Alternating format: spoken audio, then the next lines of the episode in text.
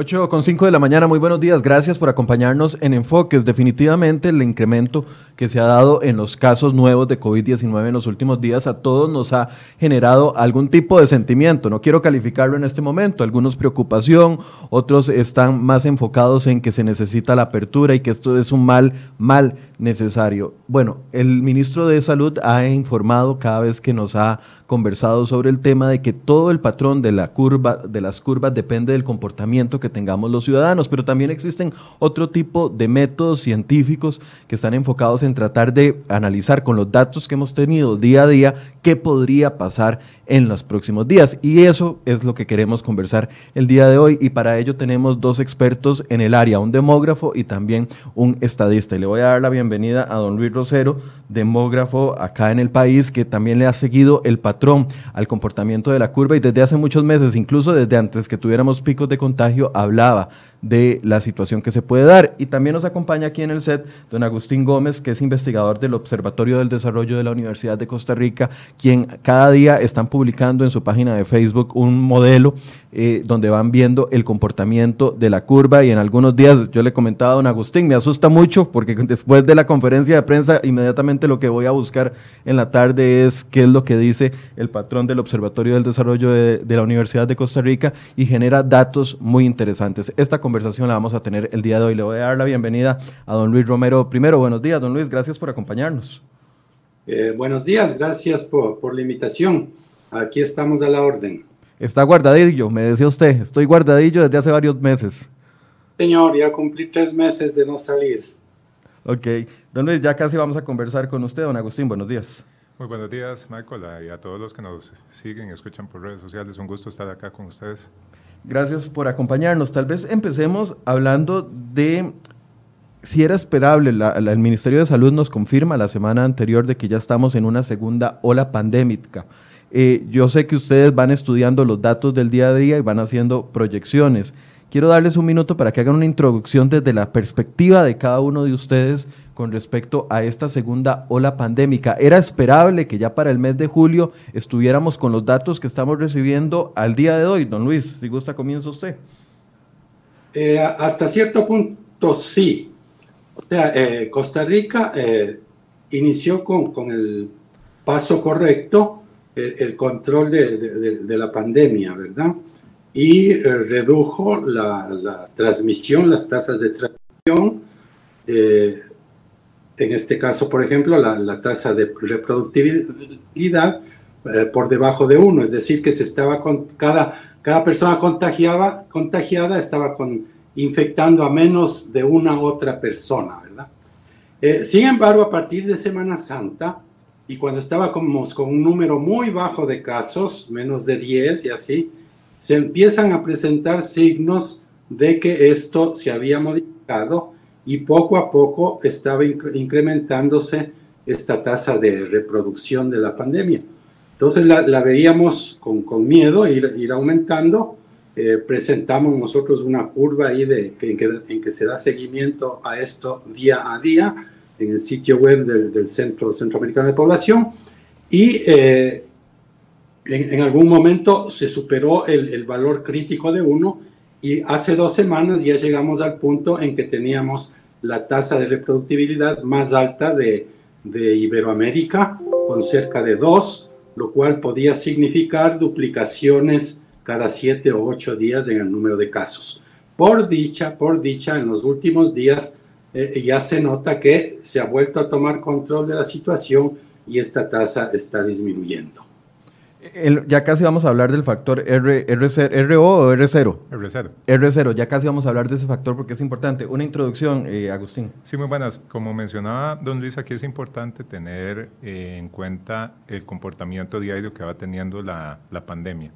Eh, si bien es cierto, eh, Costa Rica tuvo una, una primera ola en la cual llegó a una cúspide por ahí del 16 de abril y después empezó a decrecer, digamos, en, en la cantidad de reportes diarios por ahí del 27 de mayo, que era un poco lo que estaba revisando, los, los, datos empiezan otra vez a reportar un incremento en los casos. Ahora, eh, por el tipo de enfermedad que es y por el método de transmisión, obviamente eh, uno no puede contener a toda la población cuatro, cinco, seis meses, digamos, en, en, cuarentena. Y al empezar a abrir ciertas medidas y empezar a generar este, este tipo de, de interacción ya dentro de una nueva normalidad, por así decirlo, se empiezan a incrementar los casos. Ahora, eh, es de esperarse que todos los países tengan este tipo de comportamiento. De hecho, si ustedes han seguido pulso, Nueva Zelanda otra vez está reportando casos después de que hace una semana dijo que no tenía. En China están con otro rebrote. Entonces son comportamientos que van a depender de las reglas que nosotros mismos eh, cumplamos. Entonces sí es importante tener en cuenta de que logramos una disminución muy significativa en un lapso muy grande, en donde se empezaba a, digamos, a visualizar que tal vez la, cosa iba bajando, pero obviamente conforme uno va abriendo ciertos espacios pueden generarse estos rebrotes.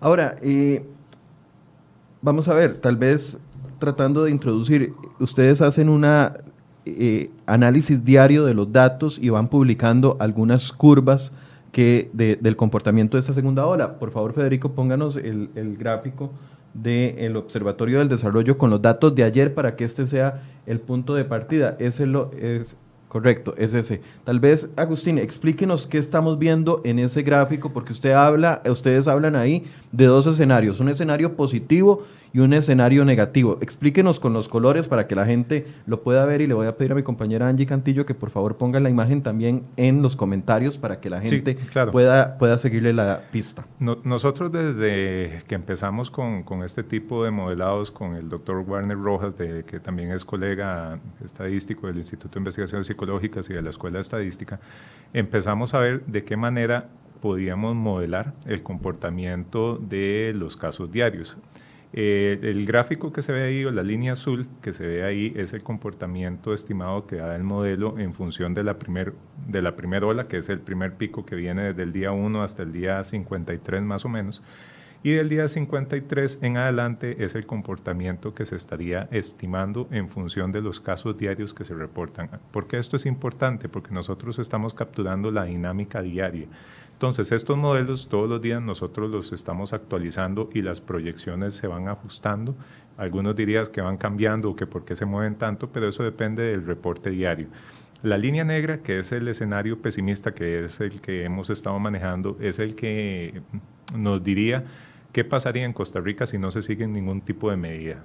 Estos supuestos o estos modelos estadísticos se basan sobre supuestos en donde hay normas, hay reglas, hay restricciones, hay medidas sanitarias, hay comportamiento. El escenario pesimista no. El escenario pesimista lo que te recoge es un crecimiento exponencial de la pandemia. Entonces, ¿eso qué quiere decir? Los casos se van a ir reproduciendo, se van a ir multiplicando y la cosa se puede salir de control.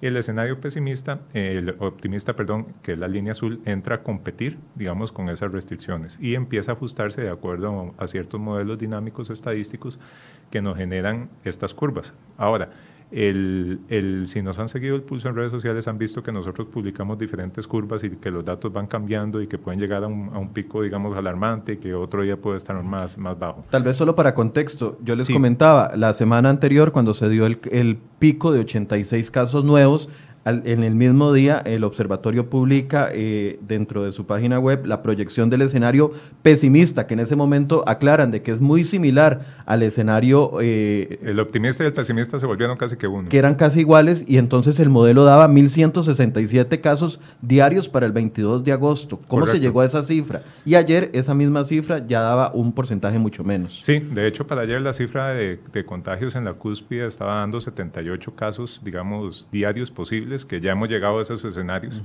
Eh, lo que pasa es que el, modelo lo que recoge es la fuerza o la intensidad con la que se van reportando los casos. Cuando estuvimos conversando con este modelo con, con el doctor Warner, mucha de la, de la filosofía que está por aquí detrás o el modelo estadístico es realmente recoger esa fuerza para poder tomar decisiones en el corto plazo. La pandemia, a diferencia de otras en donde uno estudia este modelo, con más detenimiento, con más tiempo, ya después que ha pasado los eventos, pueden generar modelos estadísticos más robustos y más precisos. Ahorita lo que nosotros nos centramos es en generar un modelo lo suficientemente robusto para captar el comportamiento diario y sobre ese comportamiento diario simular una ola. Que es lo que estamos haciendo. Ahí que estamos viendo en la línea negra, entonces. La línea negra es el escenario exponencial, digamos que es el escenario pesimista. Esto lo que implica es un crecimiento abrupto y sostenido y creciente de casos por día que podrían estar teniendo. De hecho, si ustedes lo ven en la gráfica, esa curva va arriba de los 200 casos e inclusive llega a un escenario, digamos, muy, muy, muy alto de contagios por día cosa que en Costa Rica, digamos, y la serie histórica de datos eh, no nos estarían llevando hacia ese modelo justo por las medidas sanitarias que se están dando. La línea azul es el comportamiento de la ola, tanto de la primera como de la segunda ola en la cual estamos, ajustado por los datos diarios. Los datos diarios es esa línea roja punteada que se va moviendo con ciertos picos, que es el, digamos, el, comportamiento de los casos diarios. Aquí quiero hacer una pausa, perdón, Agustín. Vemos entonces ya que independientemente de que sean casos exponenciales o no, la segunda ola duplica, más que duplica la primera ola pandémica. Sí, por el comportamiento. Sí, inclusive si ustedes ven con solo el simple hecho de ver los casos acumulados por días o los casos diarios o la frecuencia de casos diarios que se han estado reportando, estamos muy por encima. De hecho, eh, hay una gráfica comparativa que también tenemos y que se utiliza en muchos medios, que es la comparación de los casos activos con los casos recuperados, que es el, famoso, las famosas dos curvas que se intersecan en dos momentos obviamente tenemos en, estos momentos más casos activos que casos recuperados y eh, ese comportamiento es lo que recoge esta curva. De hecho, el, el, por qué estamos duplicando, por qué se ve, digamos, que la curva es dos o tres veces más alta, responde al crecimiento de los casos diarios. Si nosotros llegásemos a reportar, como estuvimos después de Semana Santa, casos por debajo de 10 o por lo menos sostenidos en el tiempo, estaríamos en un, en un estado en donde la pandemia podría decirse que está un poco bajo control, que es lo que mencionaba don Luis Rosero ahora de la tasa de reproducibilidad que estuvo por debajo de cero, que estuvimos con una muy buena estadística por un periodo muy largo. Ok, quiero nada más enseñarles, eh, Federico, aquí le estoy pasando la curva de ayer. Nada más vean el, punto negro o la línea negra. Eso es la proyección que está haciendo el, Observatorio del Desarrollo. Ahora les acaba de pasar, por favor, el dato real de acuerdo al comportamiento de ayer, donde están el acumulado y los recuperados. Vamos a ver si podemos poner ese otro gráfico. Ahí lo está acomodando nuestro compañero Federico. Eh, Cruz, lo que quiero eh, ver es que la línea eh, no está tan lejana de lo que el dato real no está tan lejano de lo que ustedes están viendo. No, para nada. Digamos, e, esto es lo, interesante de este tipo de modelos que realmente se ajustan. A, digamos, proyectamos el día de mañana con la foto de hoy, que es lo que estábamos comentando antes de iniciar el programa.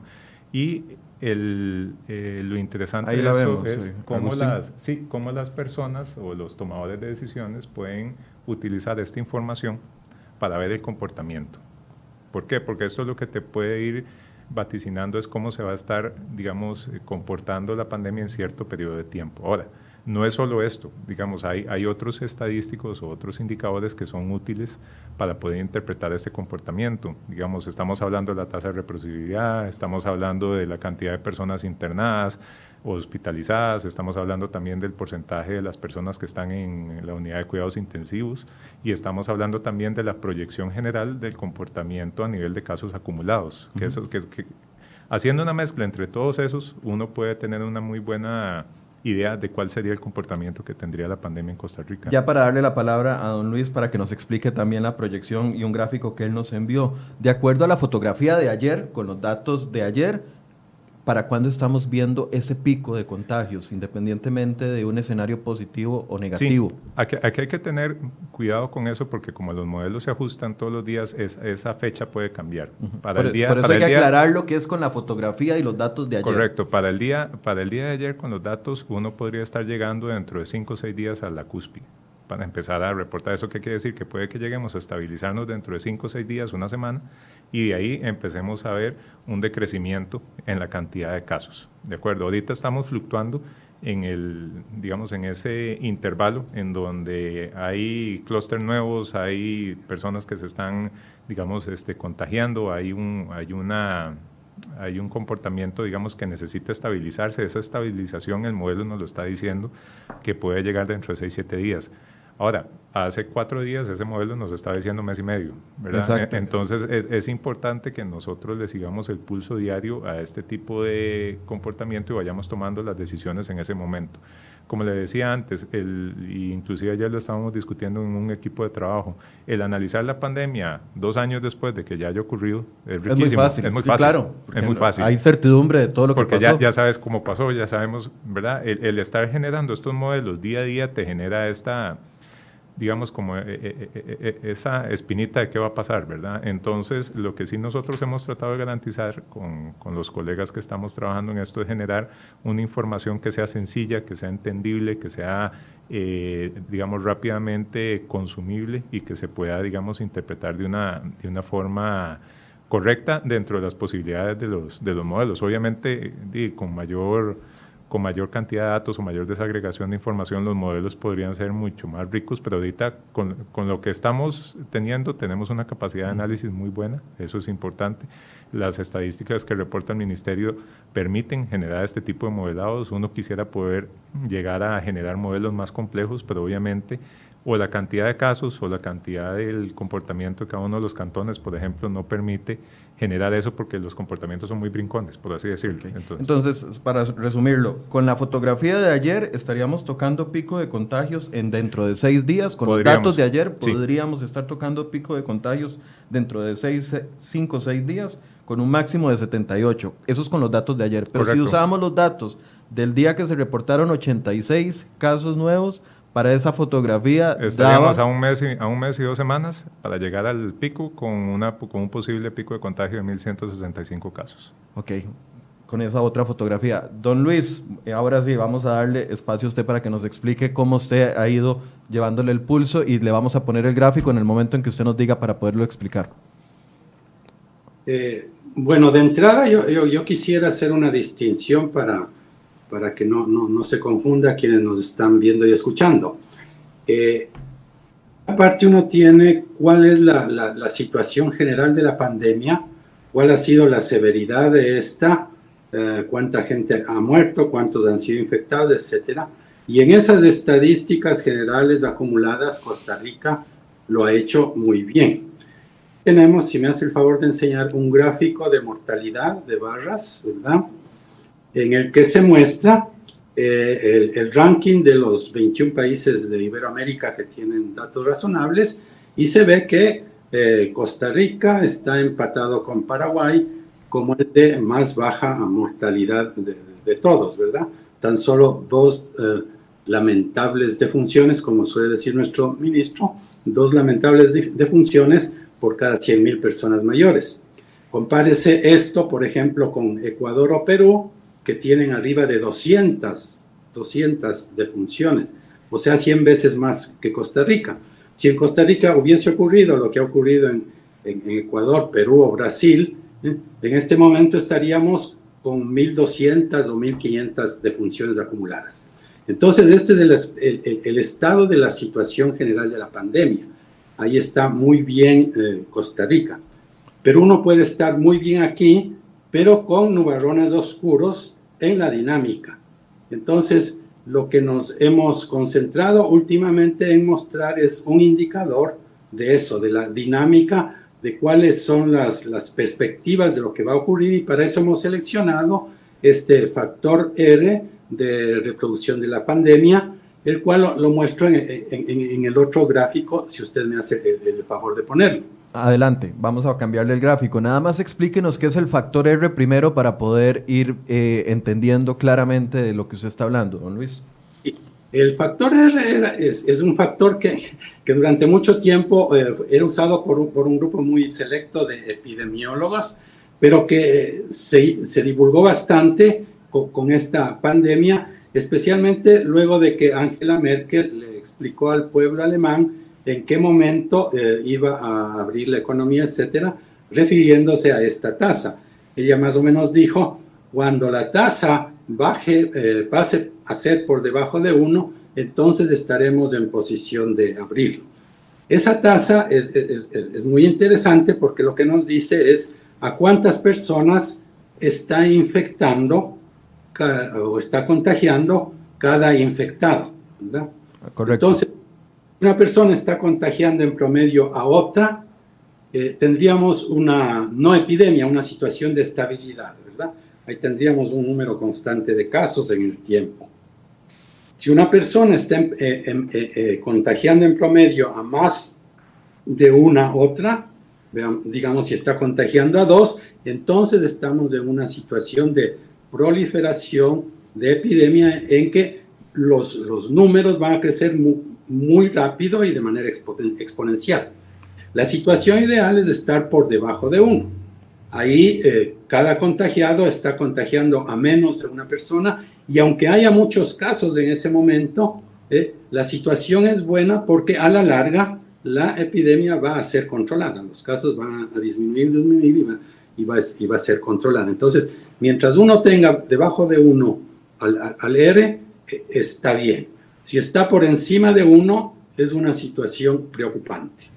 Ahora bien, esa, esa gráfica que ustedes ven allí eh, muestra el área asombrada, la evolución en el tiempo de la tasa R en Costa Rica. En, el primer día, en los primeros días de la pandemia eh, fue por encima de, de, 3. Es decir, en promedio, cada, cada, cada contagiado estaba infectando a otras tres personas. ¿verdad? Esto suena poco, pero es una tasa altísima, ¿verdad? O sea, empezamos con una tasa muy alta, peligrosa peligrosísima. Una tasa arriba de 2 es, realmente peligrosa. Con una tasa de 2 significa que cada 7 días se va a duplicar el, número de, el número de personas. Una tasa de 3 significa que cada 4 días se van a duplicar. Eh, hubo países, eh, ustedes ven allí a Brasil y a Chile, que empezaron con una tasa de 5. Así también fue el caso de España o de Italia o del estado de Nueva York. Allí se estaban duplicando al principio los casos cada dos días. Esa es una situación extremadamente explosiva y llevó a, las situaciones en que se saturaron los hospitales y, no había dónde poner los muertos, etcétera. Entonces empezamos así, eh, comparemos eso con la situación de, otros países que están ahí en la gráfica, eh, Brasil y Chile con tasas muy altas y eh, países exitosos, además de Costa Rica, eh, más abajo que ella, Singapur y Uruguay, ¿verdad? con tasas un poquito mayores que dos. Y Costa Rica no solo que empezó con una tasa baja, sino que la redujo muy rápidamente. ¿Cómo? Fundamentalmente con el, eh, la localización de contactos y el testeo de los contactos para tener bajo control la situación. Ha ayudado eso además por el, eh, las restricciones de movilidad, de, etcétera, de distanciamiento social, ¿verdad? Pero lo fundamental, lo fundamental en Costa Rica fue el, eh, el, rastreo de contactos y el testeo. Don, Luis, le teníamos mucho miedo a la Semana Santa, pero siguiendo el gráfico que usted nos está diciendo, el mes de abril más bien ha sido el mes más exitoso para nosotros porque logramos llevar ese factor R a casi cero.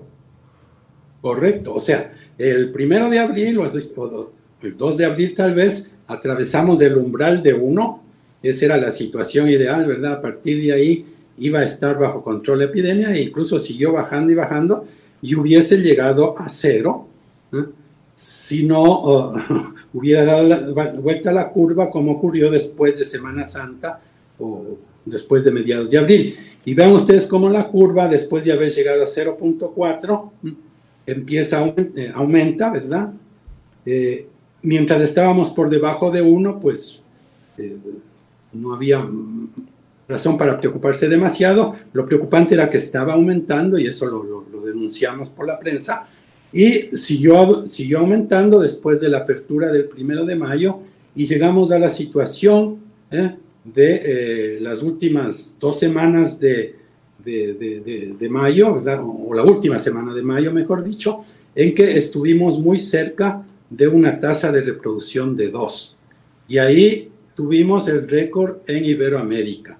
¿eh? Todavía estamos con la tasa más alta de Iberoamérica de reproducción, a pesar de que a partir del primero de junio está disminuyendo. Me van a decir, ¿cómo? Si hasta hace cuatro días tuvimos 80 casos, eh, si en junio hemos tenido números muy grandes de casos. Bueno, lo que sucede es que eh, la confirmación y el reporte de un caso ocurre como seis días después de que ocurrió el contagio. ¿verdad? Entonces, los números altos de casos que, que, estuvimos viendo en días pasados, en realidad, era un reflejo de lo que había ocurrido al fin de mayo o alrededor del primero de junio. Eh, es como cuando hay un terremoto y esas son las réplicas de lo que hicimos a finales de mayo. Algo parecido a eso, sí. Entonces, en realidad, desde el primero de junio parece que está bajando este, este, eh, eh, esta tasa de contagio, ¿verdad? Tasa de transmisibilidad, y eso es muy buena noticia. Ustedes ven ahí la curva sombreada, está bajando, ojalá siga bajando así y lleguemos al, deseado cruce de, uno. Ahora ayer, ayer, los cálculos que hacía el observatorio daba que el valor R está en 1.38. ¿Y cómo lo lee usted para darle la palabra a Agustín y, y nos diga cómo lo leen ellos? Sí, con los datos de ayer estamos por ahí, por 1.4, un poquito por debajo de 1.5. Todavía el más alto de América, de Iberoamérica, no. Honduras nos acaba de pasar, pero uh, relativamente alto aún. La buena noticia es que, como ustedes ven, la curva está bajando. Y si sigue así, vamos por buen camino, ¿verdad? Ahora, para terminar, quisiera hacer notar lo que ha ocurrido en otros países en particular en Singapur, un país que fue extraordinariamente exitoso al principio de la pandemia. Eh, empezó con una, un R bajo relativamente de 2, lo bajó aún más y estuvo casi como un mes con muy pocos casos o prácticamente cero casos y después tuvo un aumento rápido, que ustedes ven ahí la curva punteada de Singapur, en esta tasa R que le llevó hasta 2.5. Y ha estado así por alrededor de o más de un mes, pero finalmente ha logrado controlar la situación y ya está por debajo de uno otra vez. Entonces, eso nos muestra en un país muy parecido a En términos de, de clima, ¿verdad? De la latitud, eh, eh, que es posible retomar el control. Y menciono el caso de Singapur porque ahí la, la, la, la explosión o el aumento en la tasa R se debió fundamentalmente a las um, condiciones de hacinamiento en que vivían los trabajadores migrantes. O sea, el control se había hecho muy bien en la, en, la población general, de, en los ciudadanos de Singapur, pero se descuidó la situación de los trabajadores migrantes y eso fue lo que produjo. Ahora, una vez que el control de, es que la curva ha, bajado a uno otra vez. Ahora, la pregunta que muchas personas nos están haciendo es, bueno, estamos en un proceso de apertura de muchas eh, de las actividades que estaban eh, reguladas hasta el momento. De hecho, para este fin de semana ya se está conociendo, ya es de todos conocidos, que iglesias, por ejemplo, centros de reunión de culto van a poder abrir al 50%, eh, cines también, algunas actividades que muchos vemos con, con temor de que esto pueda disparar. La apertura per se podría disparar el, factor R y la cantidad de casos? Ahí hay que tomar en, cuenta varios, varios aspectos para poder, digamos, afirmar o contradecir, digamos, esa, esa, hipótesis. ¿Qué es lo que se ha visto, digamos, en, en el momento? Eh, inclusive, digamos, un, un, amigo epidemiólogo lo decía un día ayer, tal vez la cantidad de casos por día no es tan alarmante, digamos, ¿eso qué quiere decir? Ahorita la probabilidad, digamos, con la cual una persona se puede contagiar, digamos, de otras es relativamente estable, que es más o menos como el resumen de la, de la R0. Pero lo que sí deberíamos estar, digamos, este, analizando y visualizando es cuántas de esas personas están entrando al sistema de atención de salud, digamos, por hospitalización y cuántas realmente necesitan una intervención en UTSI, que ese también es, una, es un indicador que el ministerio ha llevado y ha estado monitoreando eh, con detenimiento para ver la capacidad de carga. La primera ola de contagio lo que nos dejó es ese tipo de aprendizaje, cuánto es la capacidad máxima de carga que tiene el sistema de salud para poder atender a aquellas personas que realmente por factores de riesgo se complican.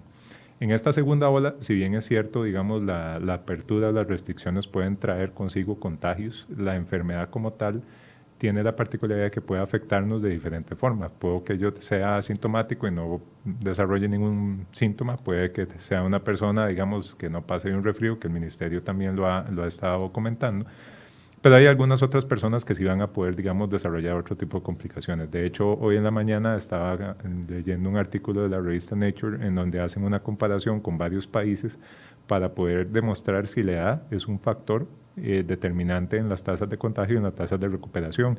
Y una de las principales conclusiones que llegan es que sí es un factor determinante en ciertos grupos de edad, en los cuales, digamos, son más propensos a desarrollar algún tipo de complicación versus, digamos, otros, otros grupos que pueden ser más, más afectados como los menores de edad.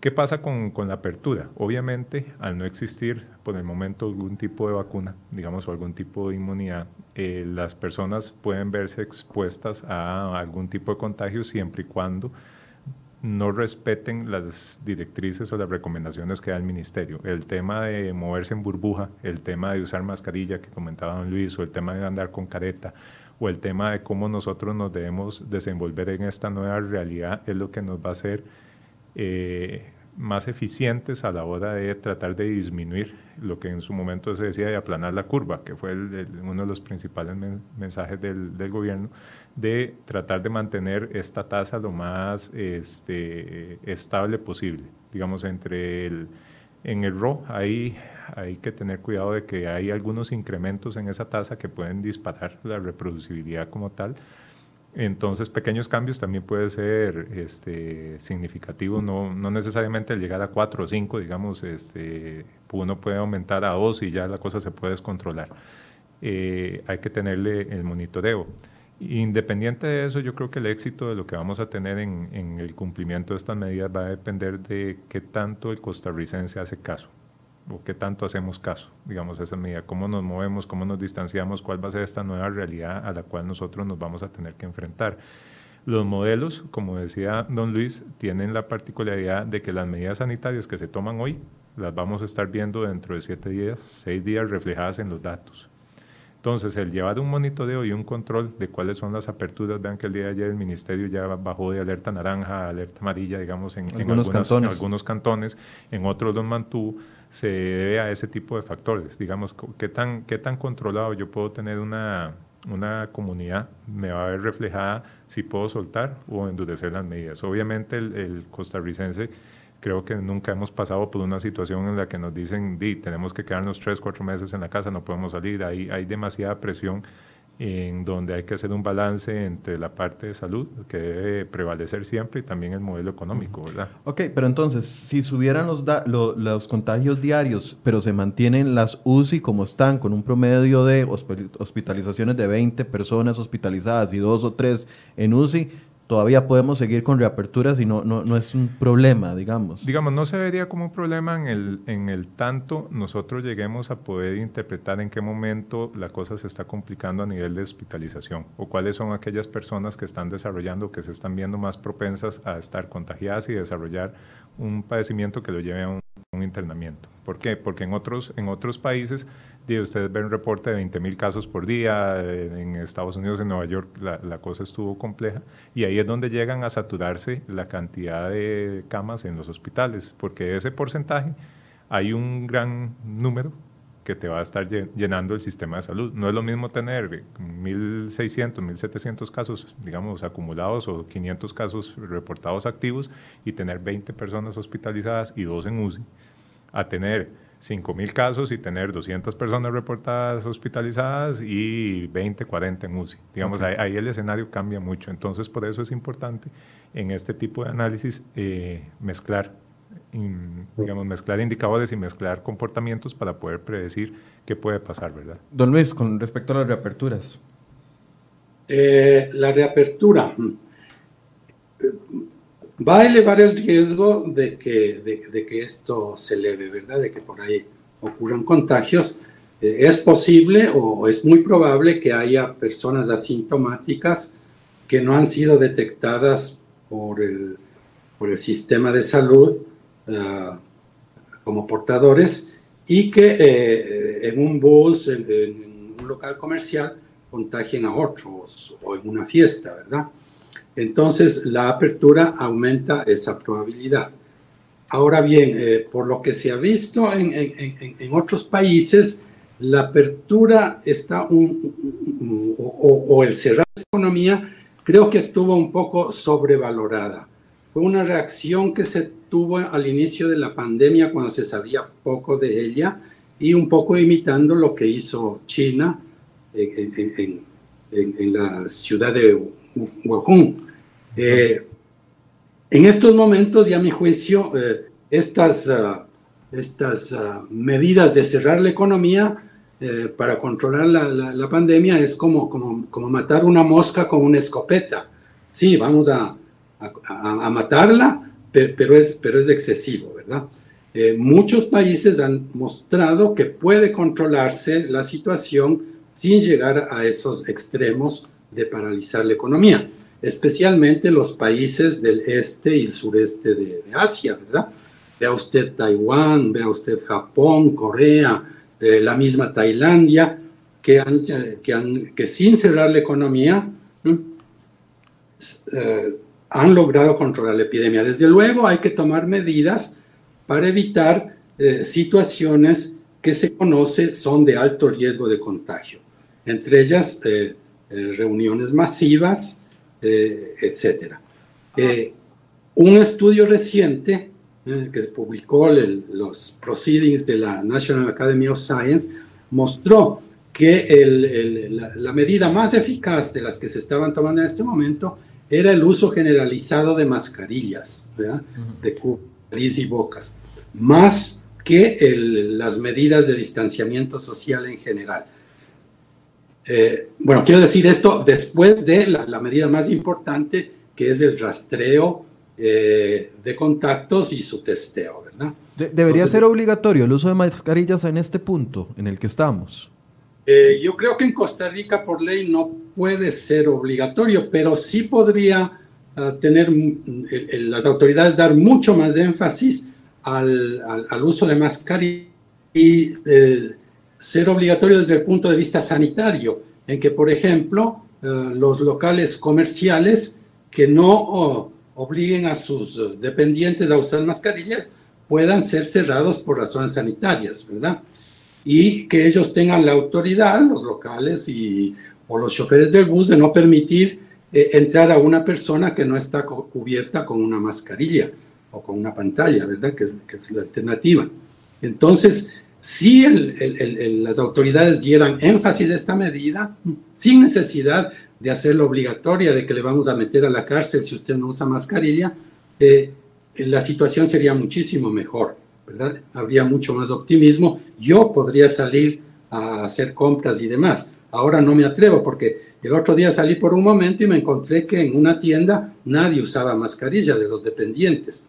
Entonces, esto para mí es, es, muy importante, mucho más que la apertura general. Desde luego, todavía no se pueden permitir eh, reuniones masivas y ese tipo de cosas, o el énfasis que hace el Ministerio de Salud de que no haya reuniones eh, como fiestas, ¿verdad?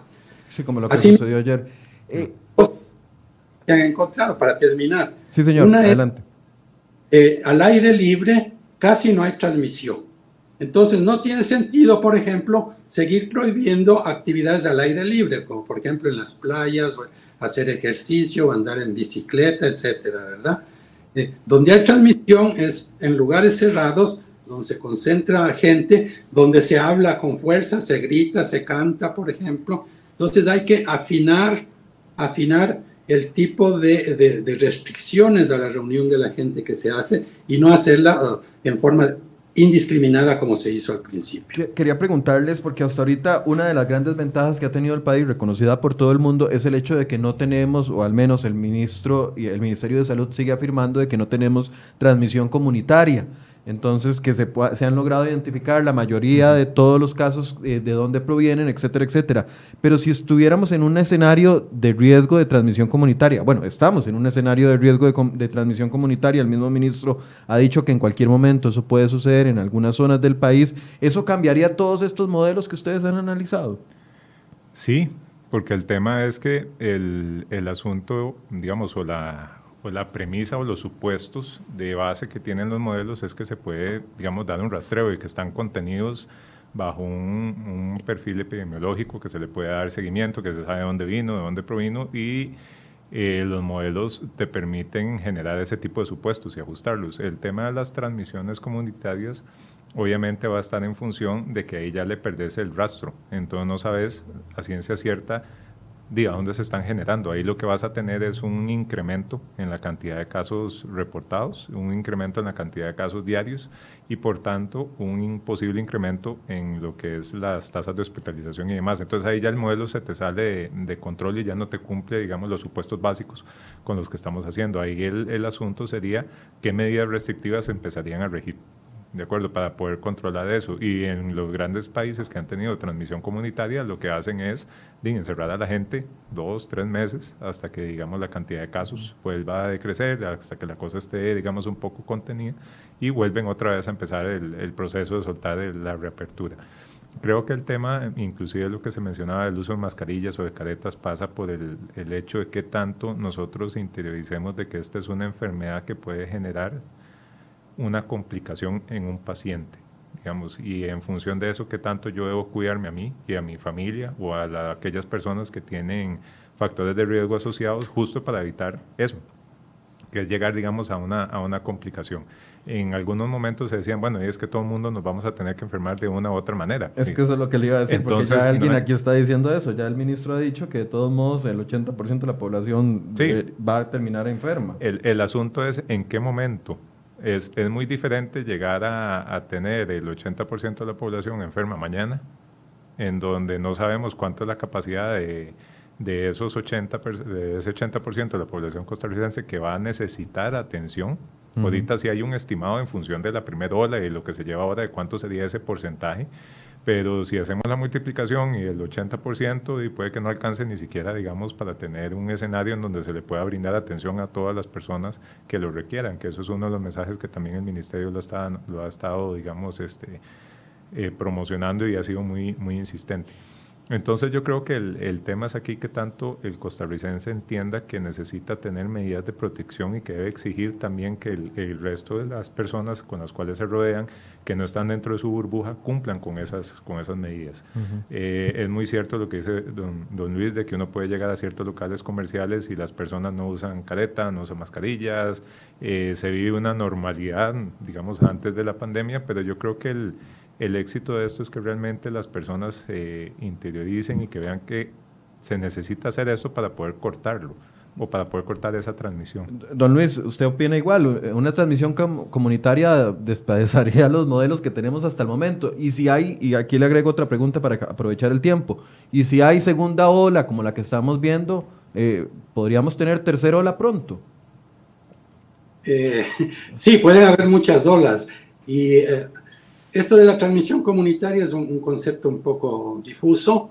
Eh, parece que sí teníamos transmisión comunitaria, según uno infiere de ciertas declaraciones de las autoridades, porque hace unos días ya estaban hablando de que habría transmisión comunitaria cuando se sobrepase cierto porcentaje de casos cuyo origen no se conoce y que ya estábamos teniendo algo así como un 10% de casos que, cuyo origen no, no se conocía. Entonces es un poco difuso. Parece que ya teníamos algunos, algunos casos que eh, caían en la definición de transmisión comunitaria porque no se conocía su origen.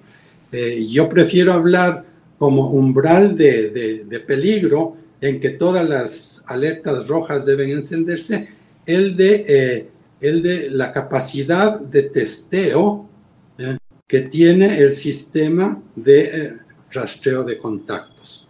De acuerdo con nuestras autoridades, el país tiene una capacidad de testeo de creo que de 2.500 uh, tests por día. Ajá, eso habían dicho, correcto. Sí, y eh, generalmente eh, se requiere para tener un, buen eh, sistema de rastreo y, de contactos, se requiere hacer 10 o 20 test a, posibles contactos, ¿verdad? Entonces, por cada caso, habría que multiplicar por 10 o por 20, o al revés, si tenemos una capacidad de 2.500, quiere decir que si tenemos por arriba de 100 o 200 casos, ya estaríamos rebasando esa capacidad y quedaría fuera de control completamente la epidemia, ¿verdad? Ahí se pasa de la fase de contención en la que hemos estado y de la cual por dicha no hemos salido en ninguna de las dos olas, ¿verdad? Se pasa de la fase de contención a la, a la fase de mitigación en la que hay que tomar otras medidas y en las que sí caben algunas de las de esas medidas generales de, cerrar la, economía, cerrar restaurantes, etcétera. Eh, al país nos tomó 83 días de llegar desde cero pacientes o desde un paciente más bien hasta los mil pacientes. Sin embargo, en los últimos 19 días ya llevamos casi 800 pacientes nuevos. ¿Eso qué nos dice?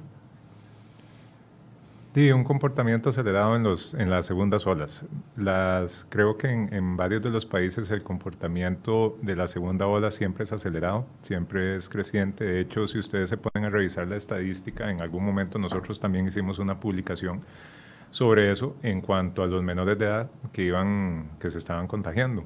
en, durante un periodo muy largo, hubo muy pocos menores de edad contagiados y en los últimos 15, 22 días eso se duplicó o se ha triplicado. Ya llevamos 249, si mal no recuerdo el día de ayer. Entonces el, el, el, tema de esto es el cómo el costarricense se puede, y, y, usemos este término, relajarse en función, digamos, de la pandemia y de las medidas de restricción que se toman y se empiezan a generar casos, digamos, un poco más de una forma más acelerada. Al principio, digamos, cuando fue el día uno, la tasa de, digamos, de contagio y los casos que se fueron reportando estuvieron muy centrados en el hospital y ahí fue creciendo y se fue, este, digamos, esparciendo un poco más. En esta, en esta segunda ola, sí, el, el, crecimiento ha sido, digamos, un poco más, más fuerte, pongámoslo así, la intensidad se ha, se ha magnificado, pero volvemos al, al tema al analizar los otros indicadores se ha mantenido muy constante, digamos, la hospitalización, las personas que están en UCI, entonces no es de alarmarse que hayan muchos casos, es de alarmarse cuando esos muchos casos requieren mucha atención.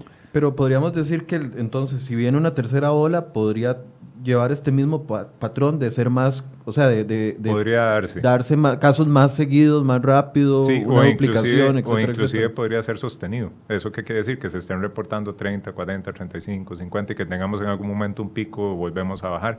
Vean que en, esta, en estos últimos 15 días, tal vez 10 días, se ha mantenido así. Hubo un, crecimiento paulatino, 20, después hubo un, se disparó hasta donde llegamos 84, 77, se mantuvo y otra vez está decreciendo.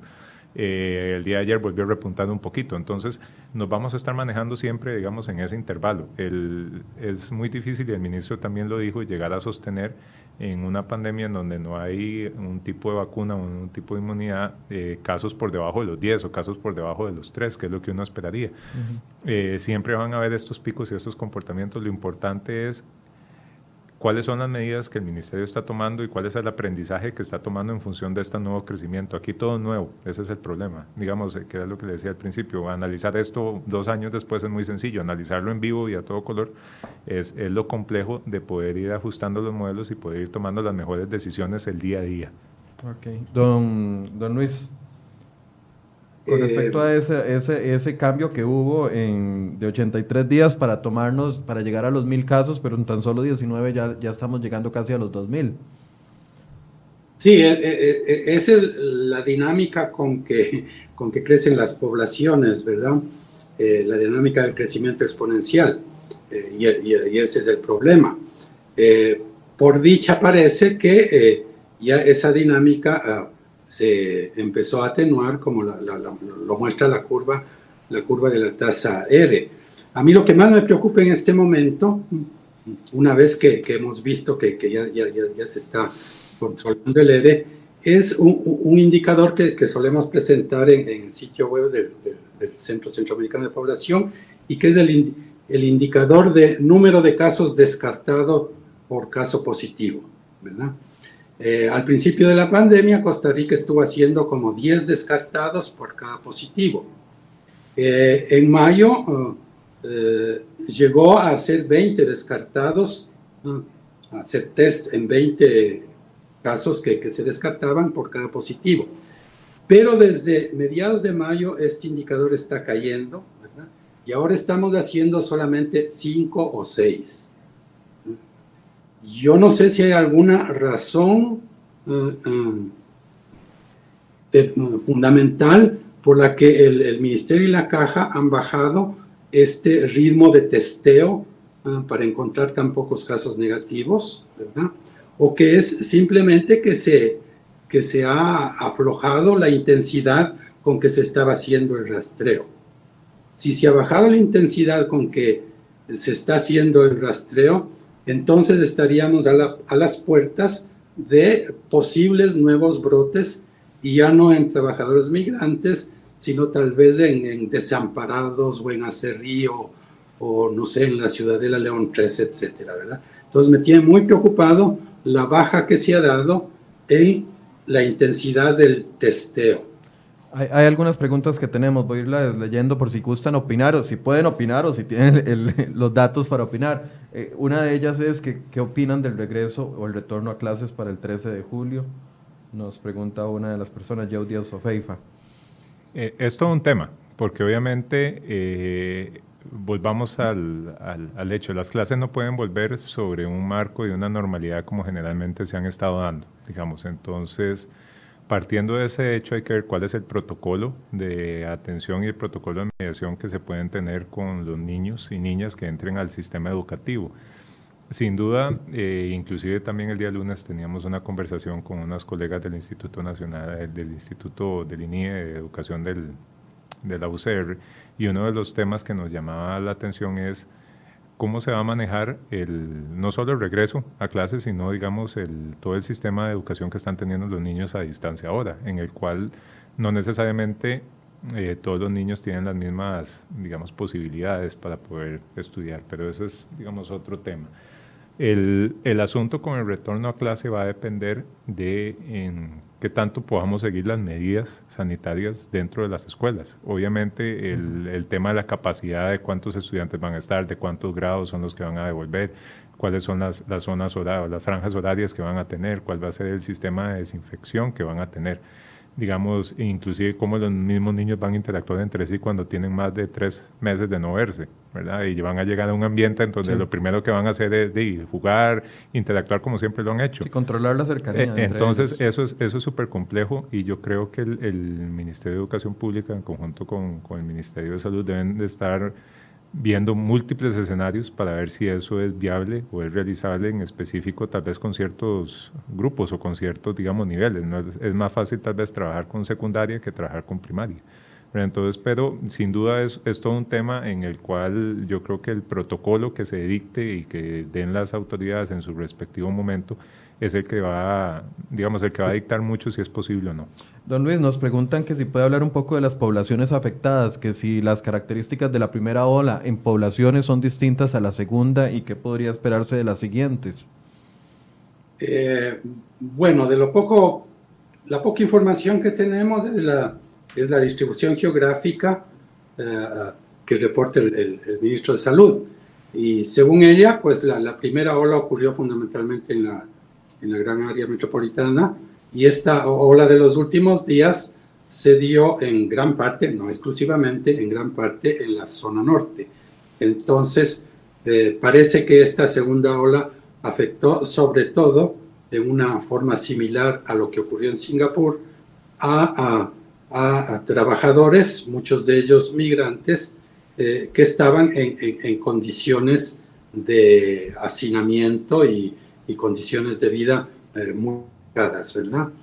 Eh, gente además pobre, etcétera, con, con, problemas, ¿verdad? Entonces sí, parece que, que, ha sido diferente lo que ha ocurrido en esta segunda ola.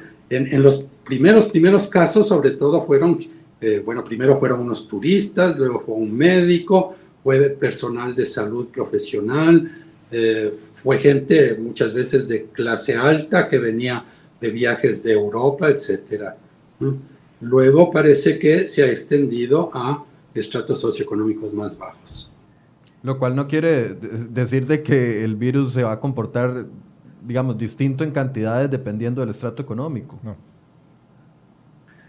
Eh, bueno, cuando eh, penetra en estratos socioeconómicos más bajos, en donde hay más condiciones de hacinamiento, en donde es más difícil de ir a trabajar o de hacer teletrabajo, entonces ahí sí la cosa se complica y el virus se, se comporta, eh, digo, la contagiosidad se comporta diferente, ¿verdad? Puede propagarse mucho más rápido en poblaciones que tienen condiciones sanitarias más favorables, que tienen núcleos familiares más pequeños.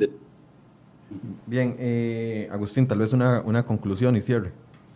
Sí, yo creo que la información que desde el Observatorio del Desarrollo hemos estado sistematizando lo que pretende llegar a, a, todas las poblaciones para que comprendan un fenómeno que es nuevo, que es dinámico, que cambia, que se ajusta, que todos los días hay nuevas formas de cómo entenderlo, de cómo interpretarlo, que no es una, las proyecciones se tienen que interpretar dentro del marco de sus posibilidades y sus métodos, no es algo que efectivamente vaya a pasar, es algo que se espera que pueda pasar, digamos, bajo esa premisa es importante atender lo que son las, las, medidas sanitarias. Creo que el éxito que hemos tenido en, en, todo momento ha sido que las medidas han sido eficientes y eficaces, lo cual en, estadística a veces cuesta mucho llegar a, esos niveles de precisión en donde sí hay un costo, digamos, asociado a eso, pero el, el, lo bueno de ese costo es de, son las vidas humanas que se han estado, digamos, salvando, que no han necesitado llegar a esos estados de hospitalización.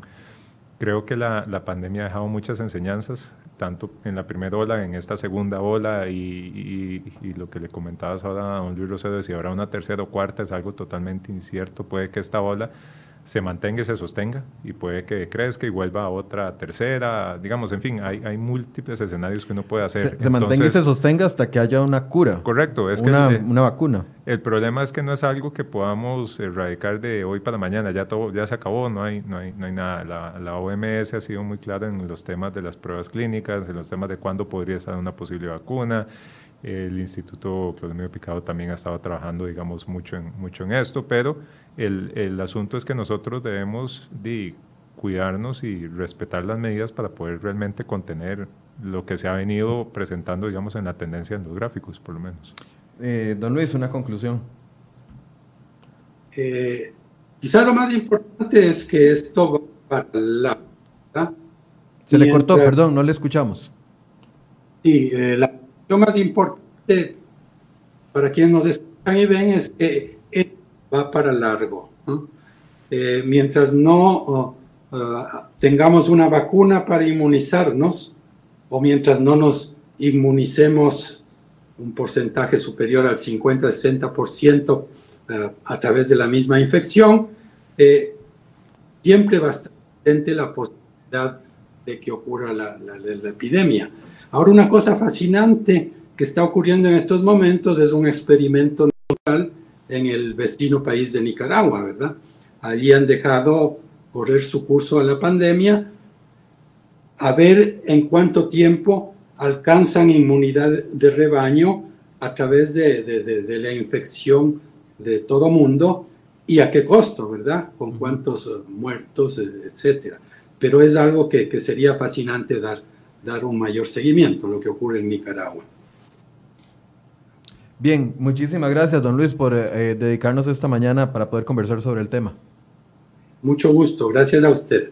Y también a, a Agustín Gómez, investigador del Observatorio de Desarrollo de la Universidad de Costa Rica. Muchas Muchísimas gracias. gracias, de verdad. Gracias a ambos por este espacio. Lo que buscamos es llevarles a ustedes las opciones que hay, a los expertos en los temas distintos para que podamos ir viendo el comportamiento de la pandemia. Si usted está preocupado no solo por la pandemia, sino porque tiene que pagar impuestos a algunas cosas nuevas que comienzan a aplicar a partir del primero de julio, entonces lo invito a que se conecte con nosotros mañana. Vamos a tener una sesión de preguntas y respuestas sobre los nuevos impuestos que empiezan a aplicar, si se van a cambiar o no las fechas. Ya el Ministerio de Hacienda explicó los servicios transfronterizos como lo que son eh, Uber, servicios como Netflix, etcétera, etcétera, que se van a empezar a cobrar. ¿Qué va a pasar con otros tipos de impuestos que estaban programados para el próximo primero de julio? Bueno, mañana el espacio de enfoques va a ser para eso, así que los invitamos a que se conecten y que nos envíen sus preguntas, como siempre, al correo enfoques.com y si no, también nos pueden hacer durante la transmisión en vivo